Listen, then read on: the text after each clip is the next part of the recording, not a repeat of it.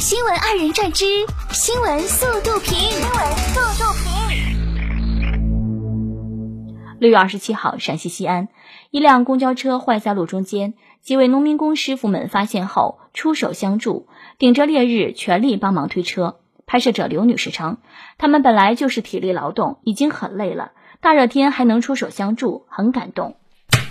往往生活艰苦的人，却有着最淳朴大爱的心。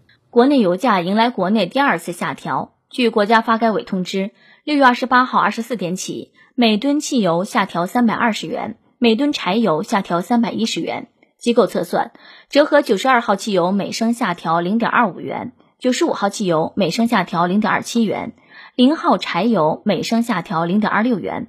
本轮调价后，部分地区九十五号汽油有望暂别十元时代。油箱容量为五十升的普通私家车，车主们加满一箱油将少花十二点五元左右。涨价如山倒，降价如抽丝。六月二十七号，云南昭通女生查到高考成绩为七百零九后，向妈妈报喜：“我的理综二百八十九分，数学一百四十五分，语文才一百一十二分。”家人称，孩子的目标是清华大学北京协和医学院。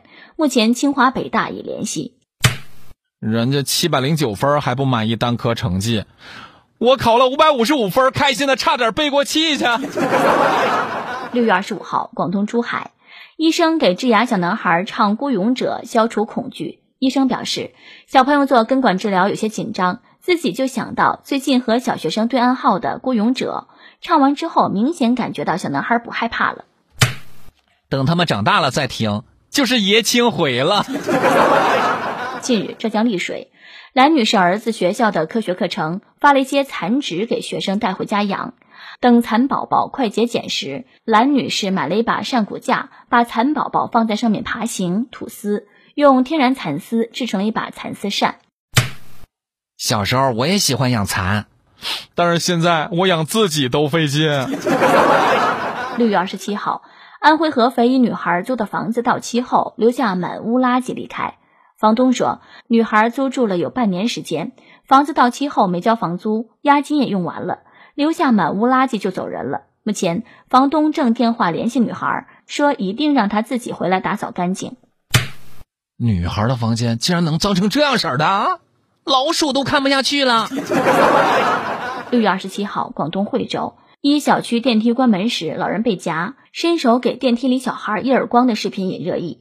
视频中，小女孩进入电梯后按相应楼层，然而电梯门自动关闭太快，随后进入的老太太被夹，却误以为是女孩按了关门键。生气的老太太上前给女孩一耳光，吓得女孩捂脸靠在电梯上。对此，网友纷纷表示，老人太过分了。如果电梯是个壮汉呢？老太太会怎么样？孩子家长报警吧。近日，网传一张九街淑芬掌中宝串串公司厕所标识的图片引起了网友争议。标识疑似一名男子趴在墙上窥探一名女性。有网友表示，这样的厕所标识引起了自己不适，联想起了电影《熔炉》中的画面。九街淑芬串串地方分店的工作人员对记者表示，该厕所标识意指男女共用。全国分店厕所统一使用，已经向上级反馈相关问题。男女通用哦，就是男的趴在门上方，一边看一边等坑位呗。近日，杭州四岁男孩和爷爷饭后在江边遛弯，结果男孩骑着滑板车速度太快，不慎走丢。不知累的男孩一直骑着滑板车沿着江边往上游滑行，一小时后被好心人发现并报警。家长接到民警通知后赶来接走孩子。听到孩子跑了十公里后，苦笑着说：“回去要没收滑板车。”小家伙带涡轮了。六月二十一号，杭州方女士晚上十一点接到浅草屋日本料理运河上街店的恐吓电话，让其删差评，解释不是自己留的差评，仍被威胁恐吓，只能报警处理。方女士称，联系了工商局和商家所在购物中心，希望对方登报道歉并赔偿一万元。商家仅愿赔偿三千元和当面道歉，被自己拒绝后沟通未果。经店家核实，打电话恐吓客人的男子是一名员工的男朋友。临时工外包，现在又多了员工的男朋友，妙啊！当地时间二十七号，正在德国巴伐利亚州小镇参加七国集团峰会的法国和美国领导人，在峰会间隙进行了一场仓促的谈话。马克龙追上拜登说悄悄话，阿联酋和沙特两国几乎无法增加石油产量。在现场工作人员的催促下，法美两国领导人的谈话仓促结束，随后一起走进会场。悄悄话，就怕拜登一转身就忘了。